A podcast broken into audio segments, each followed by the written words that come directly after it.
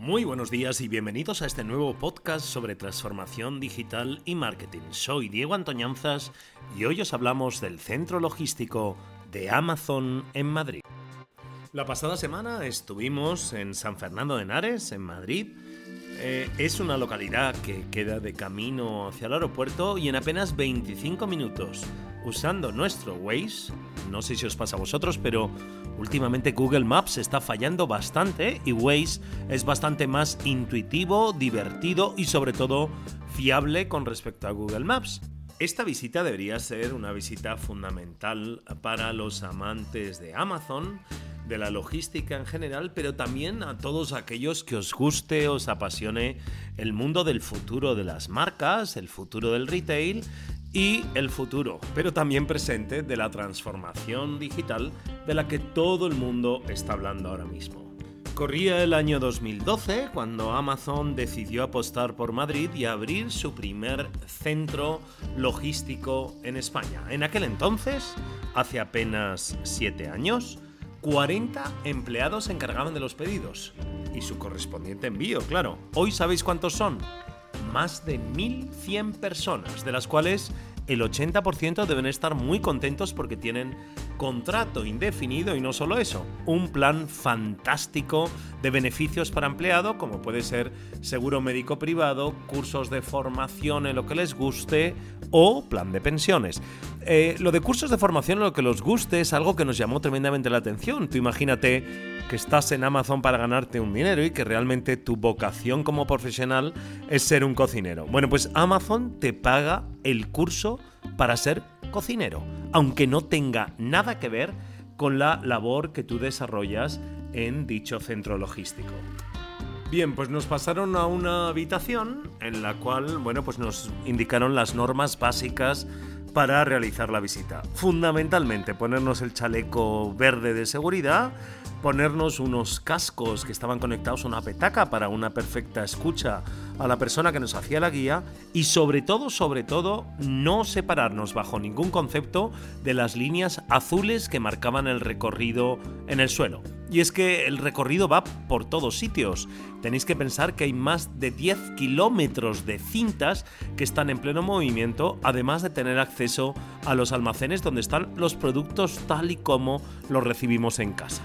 Vamos, que fundamentalmente lo que te decían es que no te separes del grupo, id uno detrás de otro y no toquéis absolutamente nada. Tras cruzar la puerta de entrada al almacén, lo primero que nos llamó la atención fue el nombre del propio centro logístico. Ellos lo denominan MAT4, eh, MAT que corresponde a Madrid y 4 que corresponde a 4.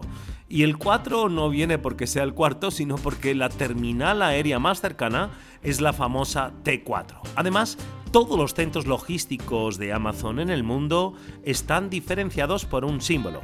En este caso, ¿sabéis cuál es el símbolo que han elegido para Madrid? Correcto, un oso.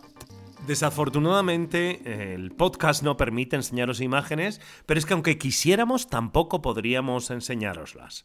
Y es que nada más entrar en el almacén, te requisan el móvil. Vamos, te requisan. Lo tienes que dejar en un almacén, en una especie como de casillero, con tu llave y recogerlo al final, dado que está terminantemente prohibido la realización de fotos o de películas en el interior del centro logístico están bastante obsesionados con la seguridad tanto de sus empleados como de los visitantes, así como de los productos que están expuestos. Por eso el uso de teléfonos móviles está, como redecimos, terminantemente prohibido.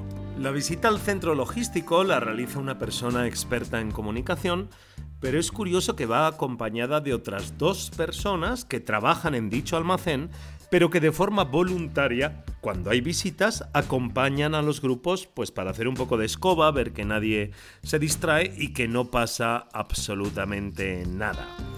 La persona que nos acompañó fue bastante simpática, lo suficientemente simpática como para que la marca nos siga atrayendo, incluso más que antes, pero también lo suficientemente distante para no contarnos todos los secretos de la compañía. Por ejemplo, a mí se me ocurrió preguntarle que cuántos kilómetros andaban eh, el personal que tenía que reponer en las estanterías los productos que iban a demandar posteriormente los clientes. Y no me quiso responder o me dijo que no tenía esa información. Ya me extraña que no disponga de esa información. Pero es que además la persona se tiene que encargar, la persona que nos hace la visita, de dar los mensajes que en ese momento Amazon está interesado en dar. Por ejemplo, que estarían encantados en tenernos como proveedores, en el caso de que podamos llegar a un acuerdo con ellos, y también que eh, quien no conozca Prime Now, que se haga inmediatamente de Prime Now, o como no, conocer Prime Video eh, la televisión por streaming que tiene eh, la propia cadena de Amazon o los servicios de cloud eh, que Amazon ofrece a sus clientes. Es decir, la visita es un escaparate natural de todos aquellos productos de Amazon no tan conocidos como la propia web de amazon.es. Al entrar diferencian claramente entre la parte de inbound y outbound. fundamentalmente la parte de entrada de mercancías para ser colocadas en la estantería y eh, la parte de salida de paquetes ya demandados por clientes. Hay que recalcar que tienen la flexibilidad suficiente para que las zonas se acoten eh, dependiendo de la época del año e incluso asignar el personal necesario dependiendo de la cantidad de pedidos que tengan o de la cantidad de productos que tengan en la entrada de sus almacenes. Cada producto que entra en el almacén logístico de Amazon en San Fernando de Henares es perfectamente registrado electrónicamente y colocado en su correspondiente estantería. Claro, y os preguntaréis, ¿en qué estantería? Y es que la colocación de los productos en estanterías es absolutamente caótica. Pero no lo toméis como mal. Caótica quiere decir que en cada estantería no están todos los productos del mismo tipo te puedes encontrar, por ejemplo, un libro acompañado de un ratón para ordenador y un paquete de folios. Esta distribución no es que quiera Amazon volver locos a sus empleados, sino que se hace porque nadie nunca jamás pide varias unidades, o casi nunca, del mismo producto. Eh, lo que se pretende con esta ah, distribución caótica aleatoria es fundamentalmente que esté el producto que están demandando en la zona de forma equidistante, es decir, eh, que si alguien pide un paquete de folios, pero a la vez pide eh, pues un paquete de bolis, no tengan que desplazarse infinitos metros para ah, recuperar pues su paquete, su pedido. Cada vez que un cliente realiza un pedido, se mete en su correspondiente cesta y llega a la persona encargada de embalar a través de una cinta transportadora. Pensad que hay más de 10 kilómetros de cinta transportadora dentro de este centro logístico, una auténtica pasada.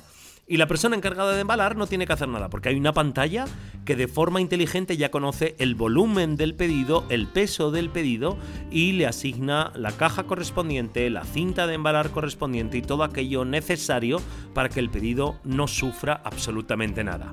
Lo vuelve a meter ya en su correspondiente embalaje dentro de la caja y en el último punto es donde ponen la famosísima etiqueta que todos conocemos, donde ya aparecen nuestros datos personales.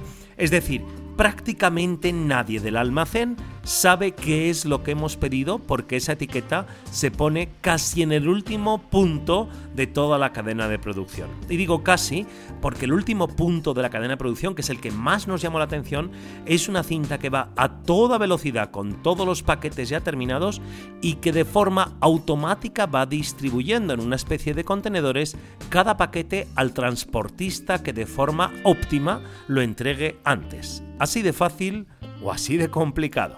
Ya para finalizar nos metieron de nuevo en la sala y como no nos preguntaron qué tal había sido la experiencia. Uno de los KPIs más importantes de Amazon es la experiencia de cliente y de forma electrónica rellenamos una pequeña encuesta en la cual estamos seguros que Amazon toma buena nota sobre cómo mejorar este y muchos otros procesos.